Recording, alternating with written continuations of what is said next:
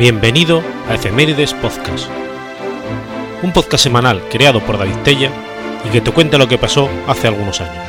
Episodio 95, semana del 9 al 15 de octubre.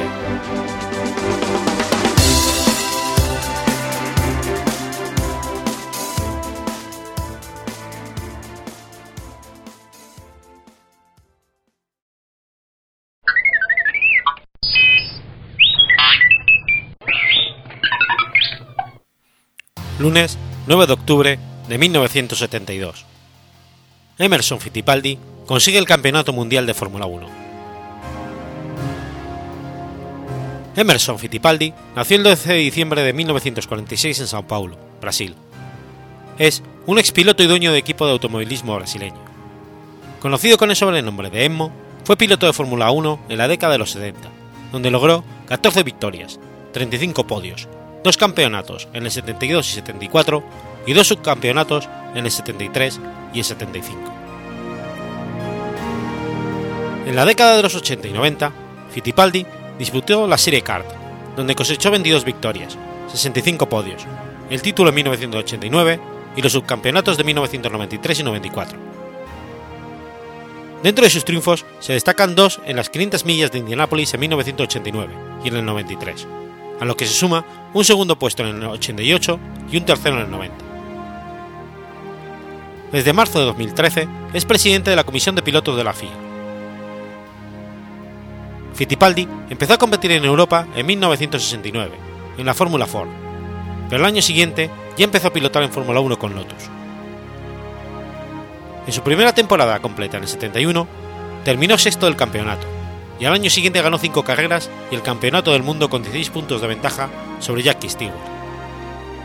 Desde entonces, y durante 33 años mantuvo el lugar de haber sido el piloto más joven en lograr el campeonato, hasta ser desplazado en 2005 por el español Fernando Alonso, que a su vez sería desplazado por Lewis Hamilton en el 2008, y este por Sebastian Vettel en el 2010. Más tarde, abandonó Lotus para fichar con el equipo McLaren para conseguir, conseguir su segundo campeonato en el 74. Durante la temporada de Fórmula 1 del 74, Emerson Fittipaldi y su hermano Wilson acordaron formar un equipo de Fórmula 1 enteramente brasileño. Su único patrocinador oficial fue Copesucar, una compañía estatal refinadora de azúcar y alcohol, la cual daría nombre incluso al coche, a pesar de que el equipo era denominado oficialmente Fittipaldi Automóvil apodados incluso por la estatal brasileña de aviación Embraer, para labores de túnel de viento y componentes especiales, fueron acusados en la prensa de uso indebido de fondos públicos para un equipo de Fórmula 1. El piloto sería Wilson Fittipaldi durante la temporada 75, actuando Emerson como consultor del equipo en su primera fase, sin dejar de pilotar para McLaren.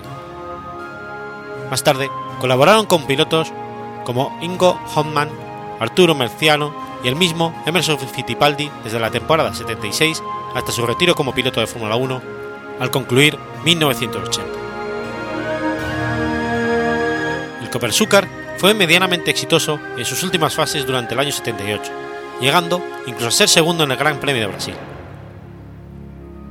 Pero en pleno refinado del efecto suelo, el equipo no pudo mantenerse al corriente de su tecnología y pasó las próximas temporadas sin pena ni gloria hasta su cierre definitivo en el 82. En el 84, Fittipaldi comenzó a competir como piloto en la serie kart. Después de probar en varios equipos, fue contratado por Patrick de manera permanente en ese año. En el 85 ganó su primera carrera y quedó sexto en el campeonato. Después fue séptimo, décimo y séptimo las tres temporadas siguientes, ganando al menos una carrera en cada una de ellas. Fittipaldi se coronó campeón en 1989, con victorias en cinco carreras, entre ellas las 500 millas de Indianápolis. Penske fichó Fittipaldi para la temporada 1990. Concluyó la quinta carrera con una victoria, y lo mismo ocurrió el año siguiente. En el 92 fue cuarto con cuatro victorias, más el triunfo en el desafío Malboro de la CART. Fittipaldi ganó por segunda vez las 500 millas de Indianápolis en el 93, celebrando bebiendo un vaso de jugo de naranja en vez de la tradicional leche de vaca. Con dos triunfos más, ese año resultó subcampeón por detrás de Nigel Mansell. También fue segundo en el campeonato del 94, pero derrotado por Al Usser Jr. y con una victoria, cuatro segundos lugares y cinco terceros en 16 carreras. En el 95 ganó una carrera en la carta, por vigésimo segunda vez, resultando número 11 en el campeonato.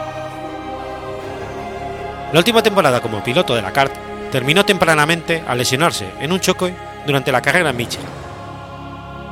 Sin poder disputar las últimas cuatro carreras, Fittipaldi se retiró con un puesto 19 en el campeonato del 96, a los 49 años de edad.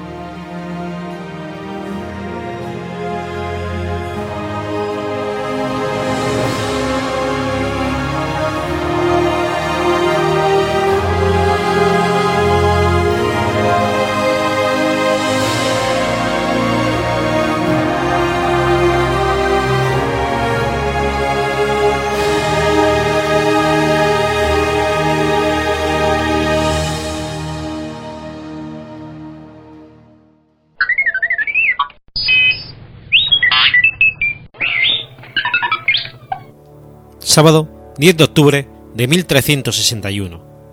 El príncipe negro se casa con Juana de Kent. Eduardo de Gustock, llamado el Príncipe Negro, fue el primogénito del rey Eduardo III de Inglaterra y su esposa la condesa Felipa de Nao, y el padre de Ricardo II de Inglaterra. Fue el primer duque de Cornualles, príncipe de Gales y príncipe de Aquitania, siendo presunto heredero a la corona desde su nacimiento. Eduardo nació el 15 de junio de 1330 en el Palacio de Gustock, en Oxfordshire, siendo el primogénito del rey Eduardo III de Inglaterra y su esposa Felipa de Nao. Fue nombrado conde de Chester el 18 de mayo del 33, duque de Cornualles el 17 de marzo de 1337 y finalmente investido como príncipe de Gales el 12 de mayo de 1343, cuando tenía 12 años de edad. En Inglaterra, Eduardo sirvió como regente simbólico durante ciertos periodos de los años 39, 40 y 42, mientras que su padre Eduardo III se encontraba en campañas militares.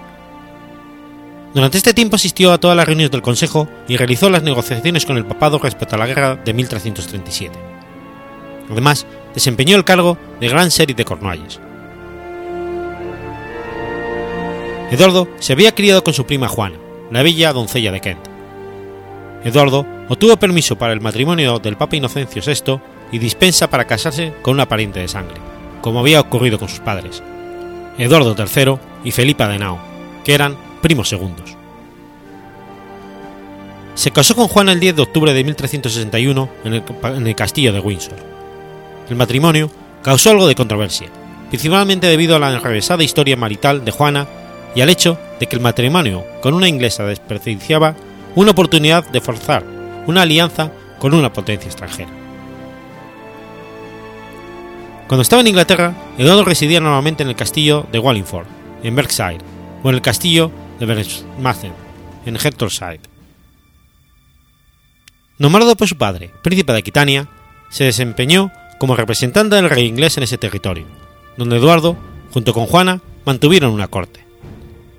Además, fue el lugar de asilo de reyes exiliados como Jaime IV de Mallorca y Pedro I de Castilla. Este último, derrotado por su medio hermano Enrique de Trastámara, ofreció a Eduardo el señorío de Vizcaya en 1367, a cambio de su ayuda para recuperar el trono. Eduardo salió victorioso en la batalla de Nájera, en la que derrotó a los ejércitos combinados de Francia y Castilla, comandados por Bertrand du Guesclin. Sin embargo, Pedro no pagó por completo y se negó a ceder Vizcaya, alegando la falta de consentimiento de sus estados. Eduardo se retiró a Guyena en julio del mismo año. Regresó a Inglaterra en enero de 1371 y murió el 8 de junio de 1376 después de padecer durante años lo que probablemente fue una disentería amebiana, contraído diez años antes durante su campaña militar en Castilla. Eduardo vivió en un siglo de decadencia para el ideal de la caballería.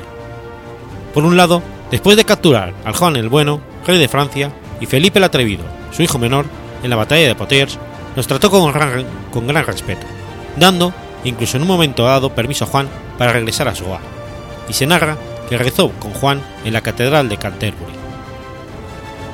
Destacadamente, permitió que durante un día se preparara la batalla de Poitiers, de manera que ambos bandos pudieran discutir la batalla entre sí, y de manera que el cardenal de Peridron pudiera apelar a ambos para mantener la paz.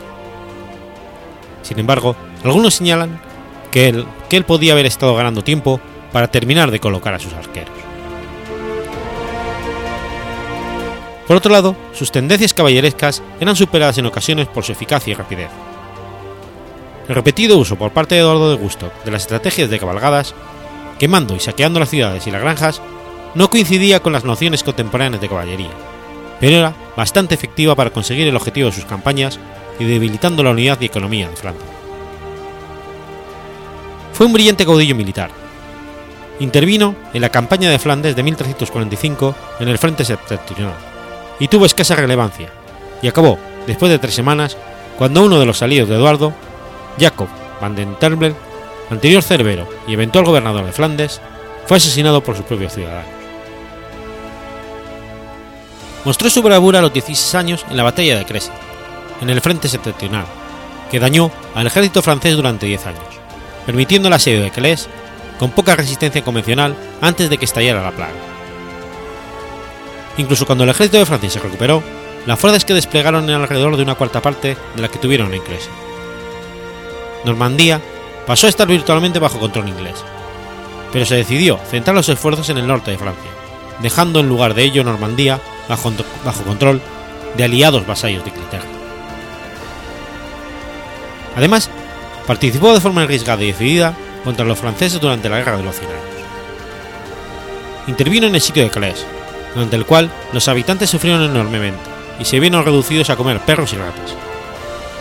El asedio dio lugar al control personal y vasallático de los ingleses sobre el norte de Francia antes de la paz temporal debida a la peste.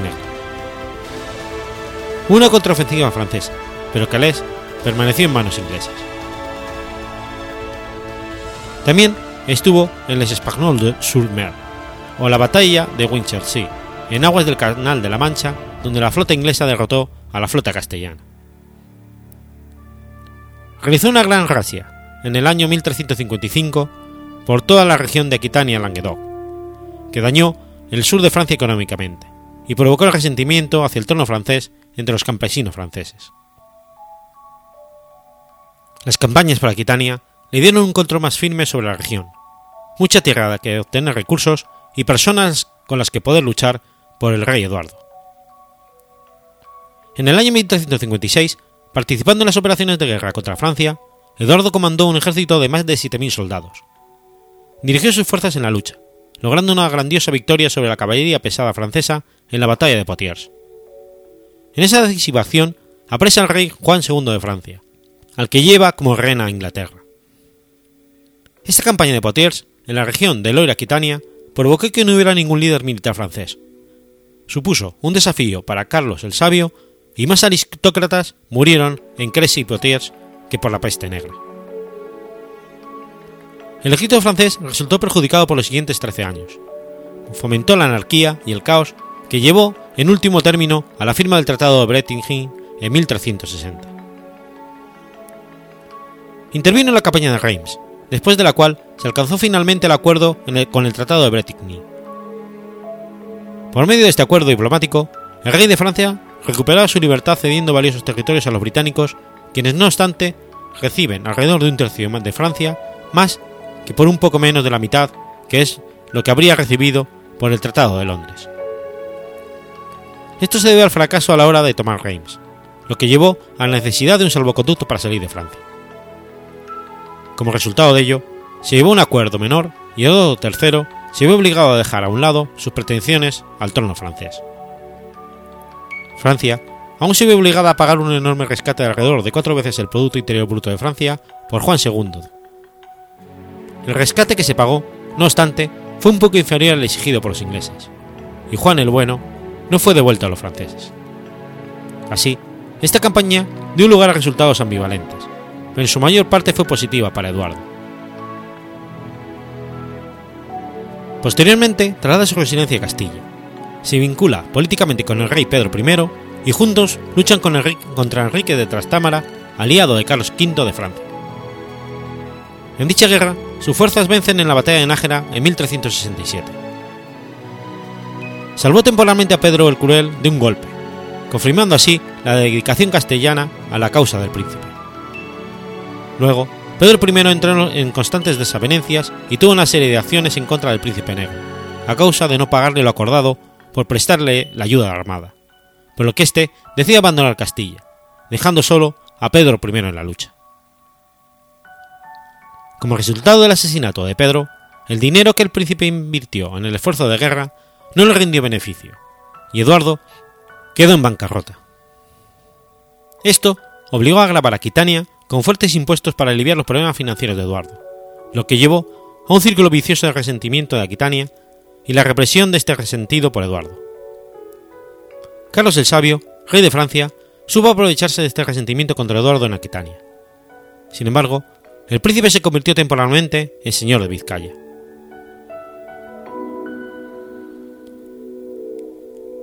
El sitio de Limos, en 1370, en la región de Aquitania, después de lo cual Eduardo de Gusto se vio obligado a dejar su puesto debido a su enfermedad y problemas financieros, pero también debido a la crueldad del asedio, que vio la masacre de alrededor de 3.000 residentes de acuerdo con el cronista Frost.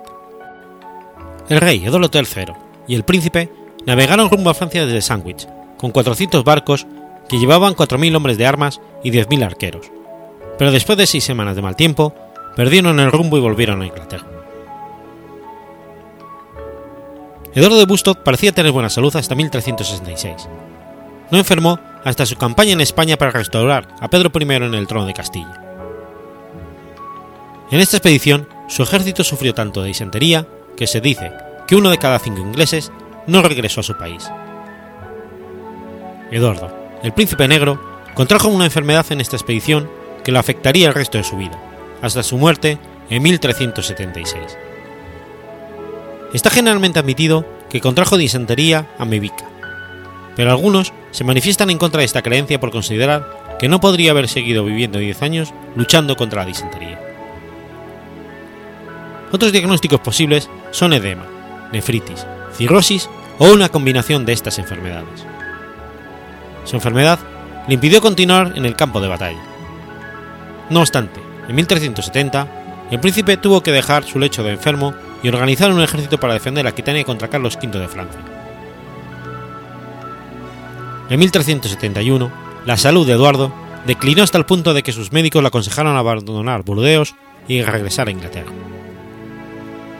Después de hacer mucha dieta y descanso en Inglaterra, el príncipe tuvo cierta mejoría. En 1372 navegó con el rey Eduardo III pero fracasó a la hora de alcanzar la costa francesa debido a los vientos contrarios. Después de que esta expedición fracasara, la salud del príncipe declinó drásticamente. A menudo se desmayaba de pura debilidad.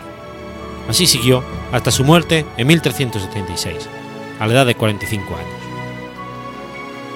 Eduardo falleció en el Palacio de Westminster el 8 de junio de 1376 pidió ser enterrado en la cripta de la Catedral de Canterbury, más que cerca del santuario, y se preparó una capilla allí como una capilla para él y su esposa Juana, condesa de Kent.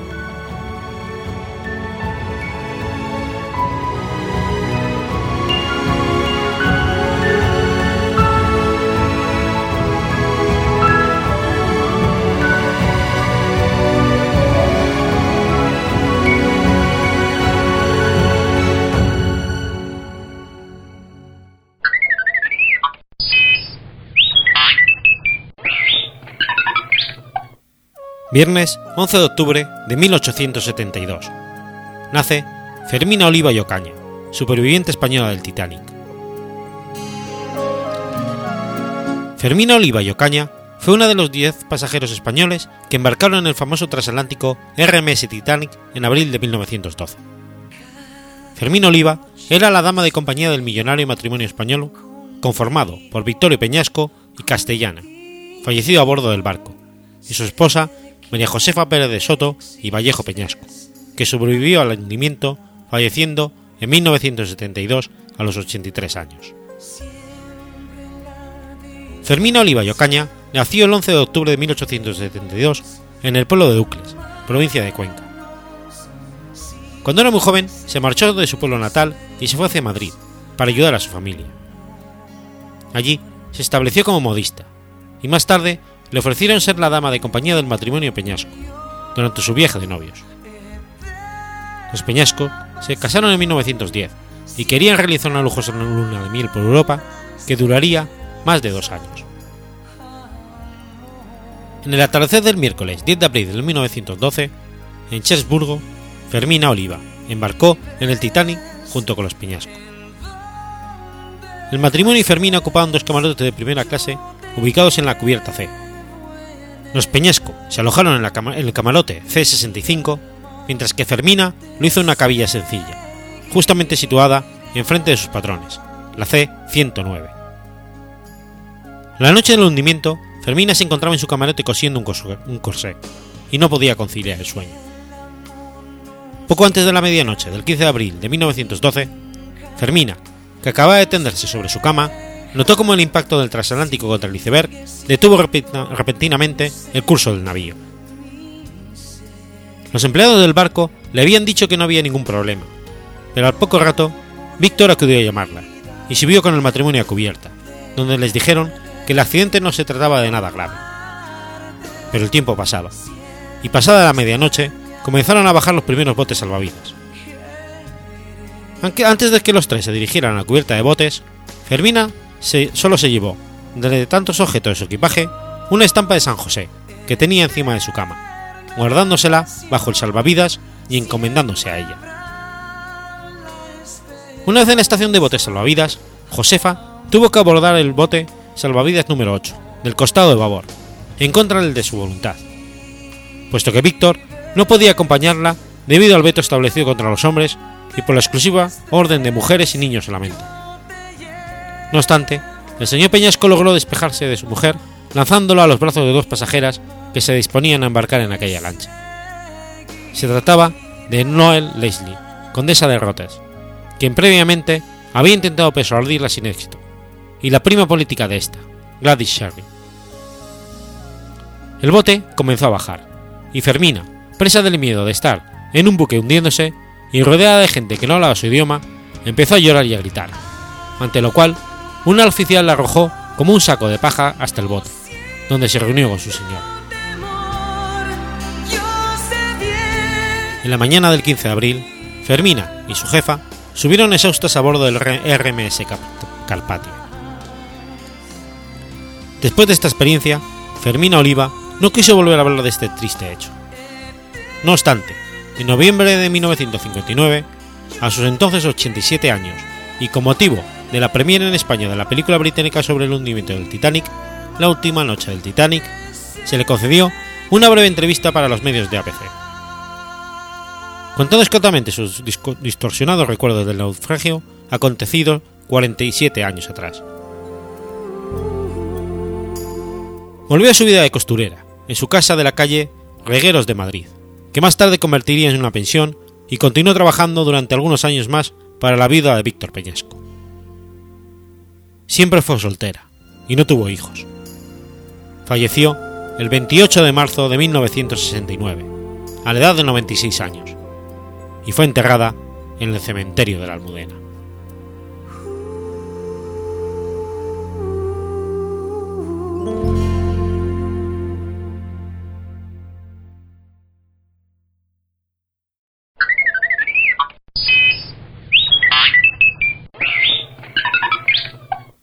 Viernes 12 de octubre de 2011.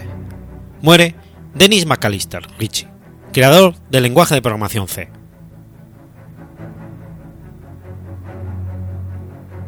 Dennis colaboró con el diseño y desarrollo de los sistemas operativos Multics y Unix, así como el desarrollo de varios lenguajes de programación como el C, tema sobre el cual escribió un célebre clásico en la ciencia de la computación junto con Brian Wilson Kernel. Recibió el premio Turing de 1983 por su desarrollo de la teoría de sistemas operativos genéricos y su implementación en la forma del sistema Unix. En 1998 le fue concedida la Medalla Nacional de Tecnología de los Estados Unidos de América. En el año 2007 se jubiló, siendo el jefe del Departamento de Investigación en Software de Sistemas de Alcatel-Lucent. Nació en Broswell, Nueva York, el 9 de septiembre de 1941. Obtuvo dos grados en Harvard, en física y matemática aplicada. En 1967 entró a trabajar en los laboratorios Bell, donde participó en los equipos de desarrollo Multics, BCPL, Altran y el lenguaje de programación B. En Lucent encabezó los esfuerzos para la creación del Plan 9 e Inferno, así como el lenguaje de programación Limbo. Ritchie es conocido sobre todo por ser el creador del lenguaje de programación C y co-creador, junto con Ken Thompson, del sistema operativo Unix. También fue coautor, junto con Brian Kernighan, del manual El lenguaje de la programación C, que durante años fue el estándar de facto del lenguaje, hasta aparición del ANSI C. Estos aportes convirtieron a Ritchie en un importante pionero en la informática moderna. El lenguaje C se usa ampliamente hoy en día en el desarrollo de aplicaciones y sistemas operativos, y ha sido una gran influencia en otros lenguajes más modernos como el lenguaje de programación Java. Unix también ha sentado las bases de los sistemas operativos modernos como GNU Linux y Mac OS X, estableciendo conceptos y principios que hoy son ampliamente adoptados. En 1979, Dennis Ritchie y Ken Thompson recibieron el premio NEC C&C por contribución en el campo de los sistemas operativos genéricos y el desarrollo del sistema operativo Unix. En el 83, Ritchie y Ken Thompson recibieron en conjunto el premio Turing por su desarrollo en la teoría genérica de sistemas operativos y específicamente por la implementación del sistema operativo Unix. La conferencia de Ritchie en el premio de Turing fue titulada Reflexiones e investigaciones de software. En el 90, tanto Ritchie como Ken Thompson recibieron la medalla IEEE e Richard Hamming del Instituto de Ingeniería de Electricidad y Electrónica por la creación del sistema operativo Unix y del lenguaje de programación C. El 21 de abril del 99, Thompson y Ritchie recibieron en conjunto la Medalla Nacional de Tecnología de 1998 del presidente Bill Clinton por coinventar el sistema operativo Unix y el lenguaje de programación C, que juntos han llevado enormes avances en el hardware de computadoras, software y sistemas de red, y estimularon el crecimiento de una industria interna. Por lo tanto, realzando el liderazgo norteamericano en la era de la información. En 2011, Dennis Ritchie, junto con Ken Thompson, fueron galardonados con el Premio Japón para la Información y Comunicaciones por el trabajo pionero en el desarrollo del sistema Unix. Ritchie murió a la edad de 70 años, la noche del miércoles 12 de octubre de 2011, en compañía de su familia. Su amigo, Robert Pike, fue el primero en dar la noticia a través de la red social Google ⁇ Tras el fallecimiento de Ritchie, el historiador Paul Ceruzzi afirmó: En una entrevista anterior a su fallecimiento, su colega de toda la vida, Brian Kernighan, dijo que Ritchie nunca esperó que el C alcanzara tanta relevancia. Kernighan contó al New York Times que las herramientas que Dennis construyó y sus descendientes directos hacen funcionar prácticamente todo hoy en día. Kernighan recordó a los lectores la importancia del C y el Unix que tienen en el desarrollo de los grandes proyectos posteriores, como por ejemplo el iPhone. Siguieron otros testimonios de su influencia. A su muerte, un redactor comparó la importancia relativa de Steve Jobs y Ritchie, concluyendo, el trabajo de Ritchie representó un papel clave en el desarrollo de la revolución tecnológica de los últimos 40 años, incluyendo la tecnología sobre la cual Apple ha construido su fortuna. Otro comentarista añadió, Ritchie además inventó y convientó dos tecnologías de software claves que construyen el ADN de efectivamente cada producto de software que usamos directa e indirectamente en la actualidad. Suena exageración, pero realmente es cierto. La distribución de Fedora, que se liberó un mes después de su muerte, está dedicada a su memoria.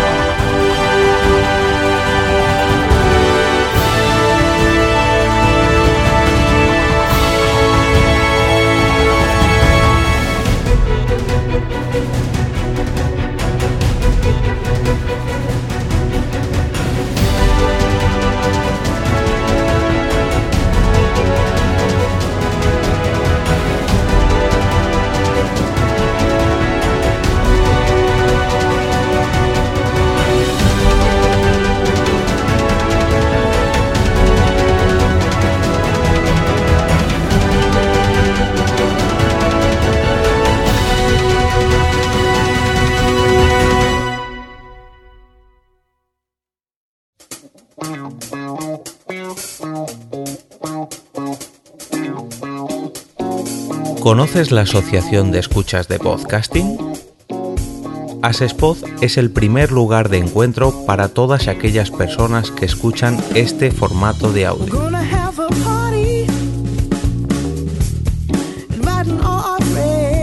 Compartimos, comentamos y escuchamos una gran cantidad de podcasts, pero seguro que no los conocemos todos. Nos falta este que estás escuchando ahora mismo.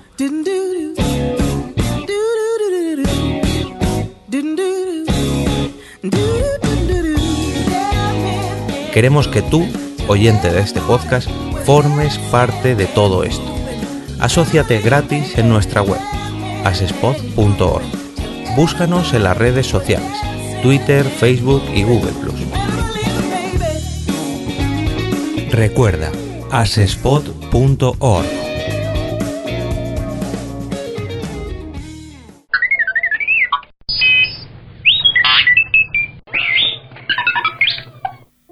Viernes 13 de octubre de 1397. El rey Martín I de Aragón jura los fueros.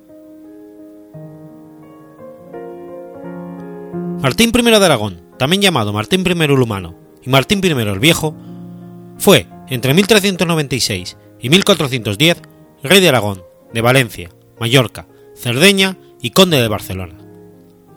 Igualmente, fue rey de Sicilia entre 1409 y 1410. Además, fue el fundador de la Real Cartuja de Valdecrist, quinta en España. Martín I fue llamado el humano por su gran pasión por las humanidades y los libros. La biblioteca de Martín I es la primera que podemos llamar renacentista, si en ese término de la historia de España se puede emplear ya el término. Martín nació en Gerona en 1356. Segundo hijo de Pedro IV de Aragón y de su tercera mujer, Leonor de Sicilia. Martín contrajo matrimonio en 1372 con María de Luna, hija de Don Lope, el primer conde de Luna, en 1374. De esta unión nacieron el futuro rey de Sicilia, Martín el Joven, Jaime, Juan y Margarita. En 1375 fallece su madre, de la que heredará su derecho sobre Sicilia, reino sobre el que reforzará su posición cuando en 1379 se acuerde el matrimonio entre su hijo y heredero, con María de Sicilia, que en 1377 había heredado el trono siciliano tras la muerte de su padre Federico III de Sicilia. Dada la minoría de edad de ambos, el matrimonio no se celebró hasta 1390. Martín I será nombrado regente de Sicilia en 1380. Tras la coronación en Palermo de María de Sicilia y Martín el Joven, que recibió el título de Martín I de Sicilia, una facción de la nobleza siciliana, partidaria de los Anjou, se rebeló contra los nuevos monarcas, lo que obligó a Martín el Viejo a ponerse al frente de una flota y desplazarse a Sicilia para acabar con la insurrección. Mientras se encontraba inmerso en la pacificación de la isla, le sorprendió en 1396 la muerte de su hermano el rey de Aragón, y la noticia de que, al haber muerto este sin sucesión masculina, su esposa María de Luna había reclamado el trono en su nombre. Al no haber acabado con la insurrección siciliana, tuvo que demorar su regreso a la península, por lo que sería su mujer María de Luna la que tuvo que hacer frente a las pretensiones sucesorias tanto de la viuda Juan I, Violante de Bar, que anunció que esperaba a su hijo del rey fallecido, que sería su legítimo heredero, como de Mateo I, conde de Foix, quien por su matrimonio con, con Juana de Aragón y Armagnac hija mayor del difunto monarca, alegó su derecho al trono francés. Las tropas del conde de Foix entraron en Aragón, pero fueron rechazadas por las tropas leales de Martín. La inestable situación de sus reinos peninsulares hizo que Martín abandonara Sicilia en 1391, y al llegar a Zaragoza, juró los fueros ante las Cortes el 13 de octubre de 1397, y fue coronado el 13 de abril de 1399. Al contrario de lo que había hecho su hermano, procuró ganarse la amistad de las oligarquías urbanas, descontentas con el pronobiliario reinado anterior, aunque no consiguió muchos éxitos al encontrarse dichas élites envueltas en una guerra de bandos que el monarca, indeciso, no supo atajar. Todo su reinado estuvo marcado por el cisma de Occidente, que dividía la cristiandad desde 1378. Fue partidario de los papas de Aviñón, donde acudió el año de su coronación para jurar fidelidad a Benedicto XIII, con quien parece que llegó a entablar una relación amistosa. De estos papas obtuvo apoyo en sus pretensiones sobre el reino de Sicilia frente a los Anjou, partidarios de los papas de Roma. En 1400 casaría a su sobrina, Yolanda, con Luis II de Anjou a fin de suavizar las tensiones. En 1397, cuando volvía de Sicilia para hacerse cargo del trono aragonés, se entrevistó en Aviñón con el antipapa Benedicto XIII, aragonés y pariente de la reina, con la intención de llegar a solucionar el cisma y posteriormente, en 1403, intervino militarmente contra el asedio que sufrió Benedicto en su sede papal, rescatándolo y acogiéndolo en Peñíscola. En general, fue un reinado de paz exterior. Sin embargo, en el interior, fue un periodo convulso, debido a las cada vez más cruentas guerras entre bandos nobiliarios en Aragón y en Valencia. Uno de los momentos de mayor tensión tuvo lugar el 6 de enero de 1407, cuando el gobernador de Valencia, Ramón Boyle, fue asesinado en el contexto de una de las luchas nobiliarias con las huestes del caballero Juan Pertusa y Gisberto Resar, partidario de los centellas. El 29 de diciembre de 1406 falleció la reina María de Luna, quien le había dado cuatro hijos, de los cuales ninguno sobreviviría a su padre, ni dejaría descendencia legítima alguna. El último en fallecer fue Martín el Joven, en 1409, a causa de unas fiebres. Esto obligó a Martín I a contraer un nuevo matrimonio con la joven Margarita de Prades, el 17 de septiembre de ese mismo año, pero de esta unión no nació ningún hijo. El rey intentó legitimar a su nieto bastardo Fadrique de Luna, concebido por Martín el Joven y la noble siciliana Tarsia Ricciari, al cual trajo a la península para poder educarlo, pero no encontró el apoyo político suficiente para convertirlo en su heredero, y la comisión de expertos destinada a dilucidar la cuestión de la sucesión no se puso de acuerdo. El 31 de mayo de 1410 moría Martín I, a los 54 años, sin haber, nombrado sucesor, habiéndose entonces un interregno de dos años, en el que se disputaron el trono hasta seis pretendientes, entre ellos su nieto. El conflicto alcanzó su solución en 1412, tras el llamado Compromiso de Caspe, porque se eligió como nuevo rey a Fernando I, hijo de la hermana de Martín, Leonor de Aragón, nacido en la dinastía castellana de los Trastámeres.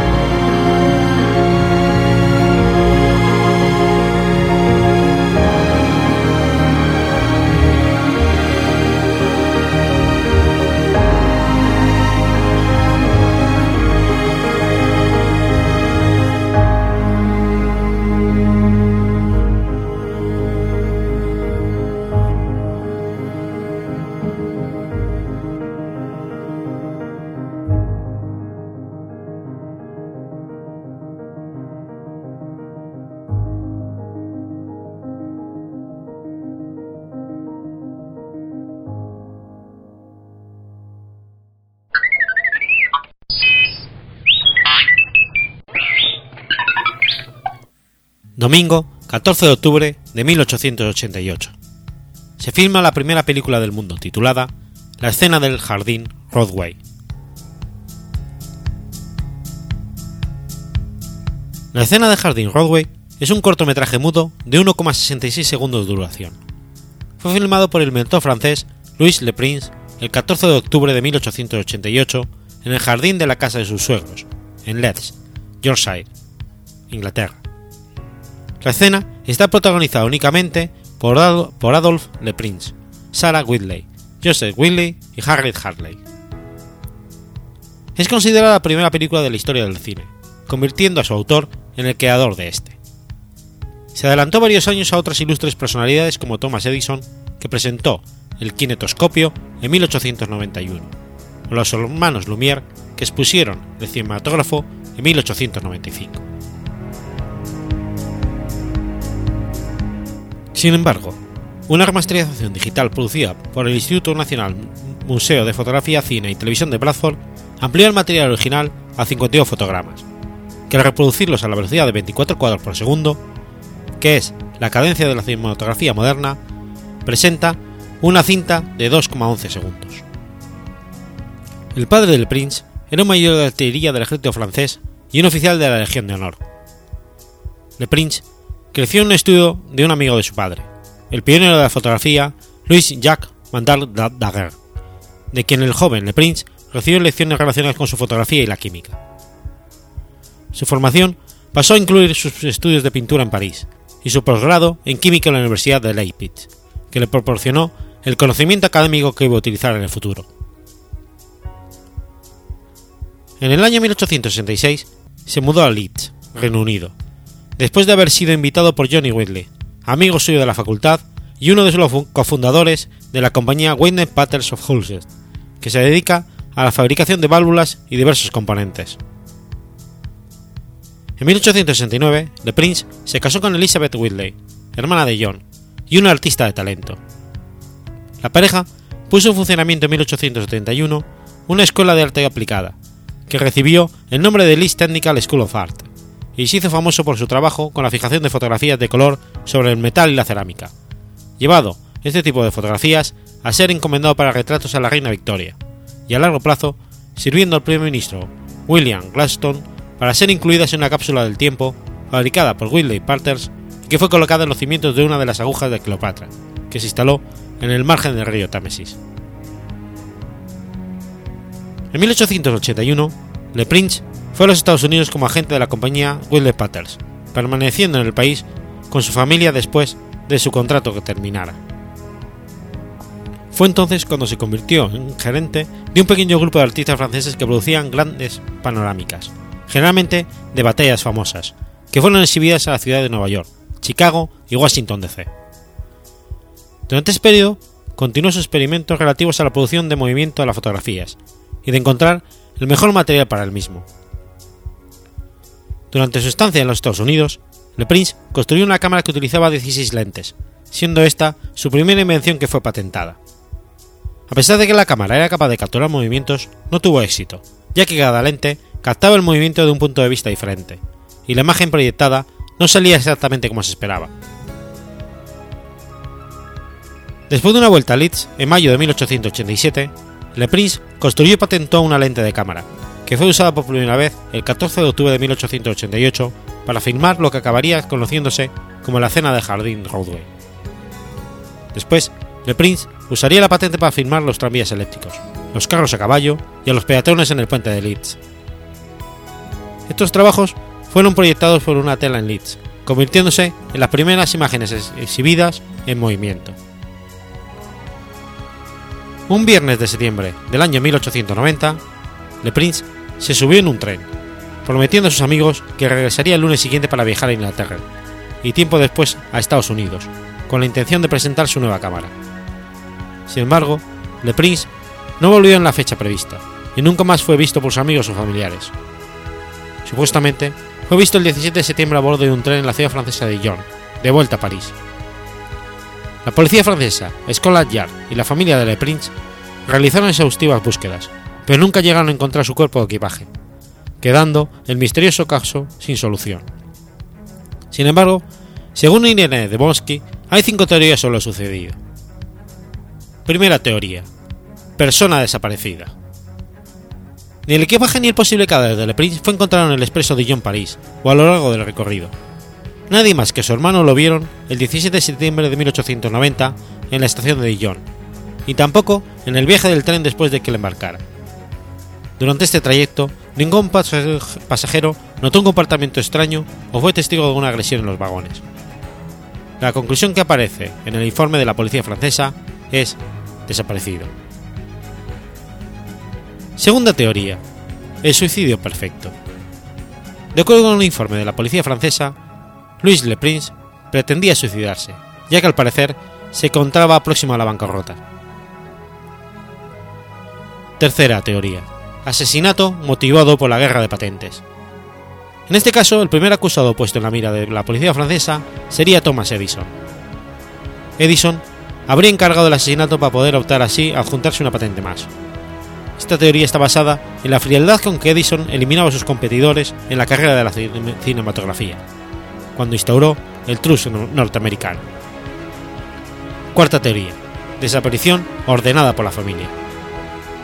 Esta teoría apunta que su desaparición pudo ser organizada por su familia, ya que sospechaba que el Prince era homosexual, y eso podía constituir una lacra, una lacra para ellos. Quinta teoría. Fratricidio o asesino por dinero. Esta teoría sostiene que fue su hermano el que acabó con la vida de Le Prince con el objeto de ser el único beneficiario de la herencia de su madre.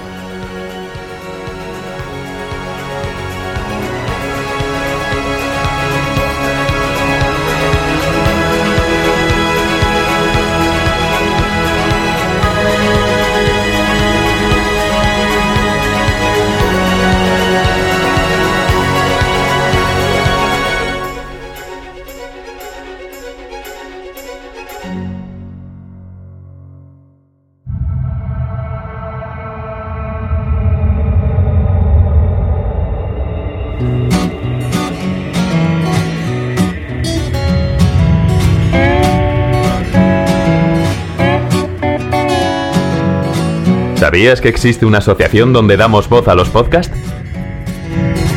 La asociación Podcast nace con el propósito de aunar intereses relacionados con el podcasting, ofreciendo formación, soporte y una mesa de debate sobre el podcasting, no solo en España, sino también en toda Hispanoamérica.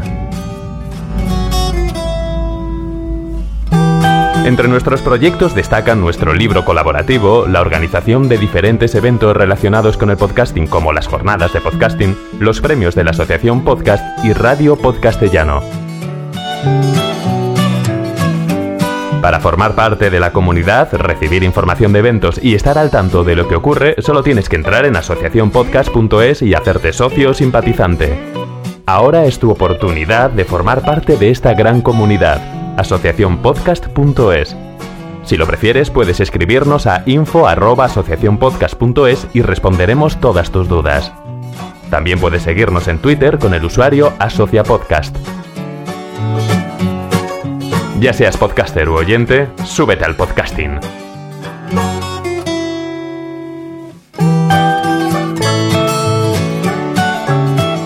Gracias, de nada. Súbete al podcasting.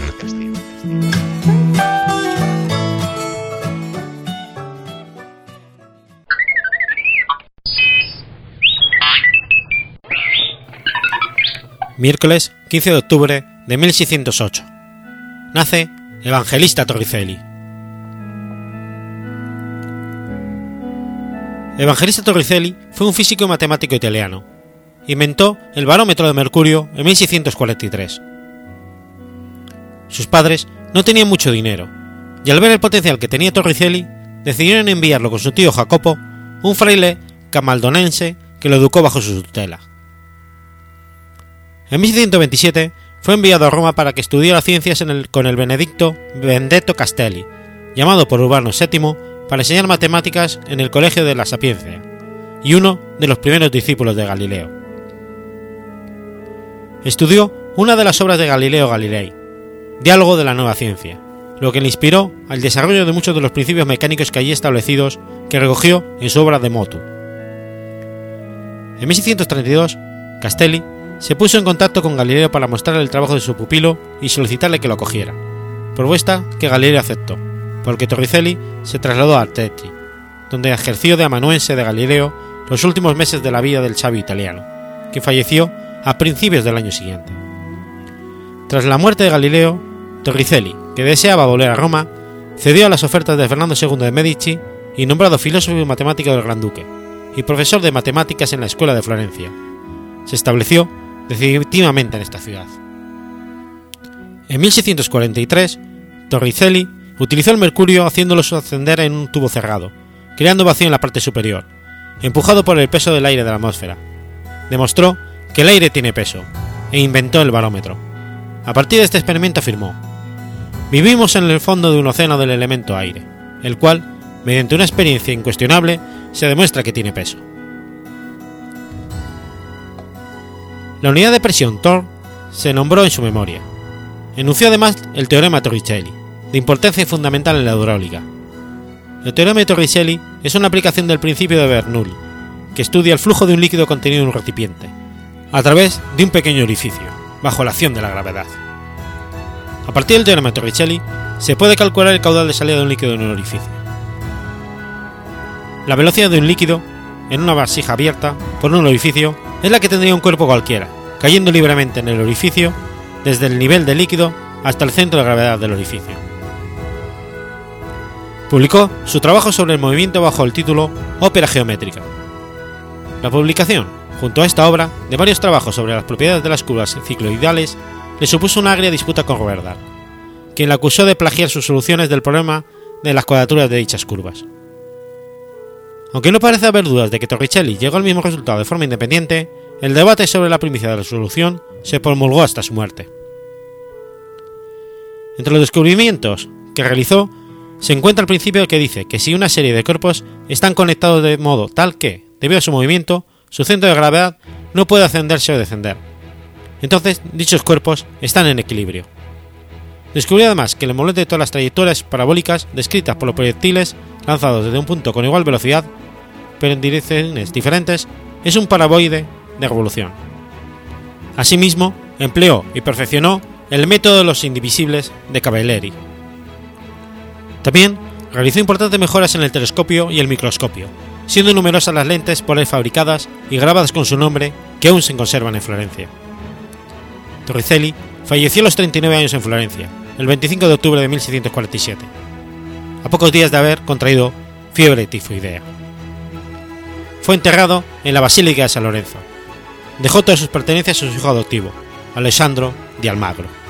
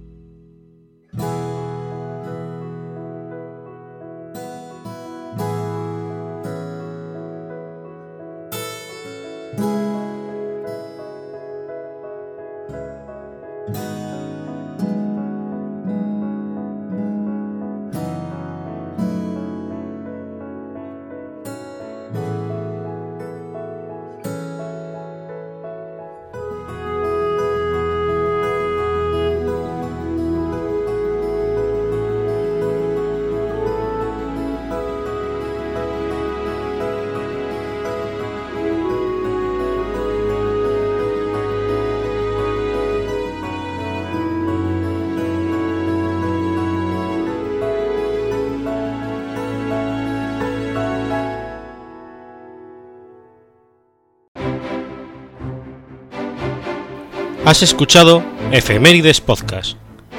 Si quieres ponerte en contacto conmigo, puedes hacerlo por Twitter a la cuenta arroba efemeridespod o mi cuenta personal, arroba telladavid, o por correo electrónico a la dirección efemeridespod.gmail.com. También puedes visitar la página web efemeridespodcast.es. Y recuerda que puedes suscribirte por iTunes y por iBox, y tienes un episodio nuevo cada lunes.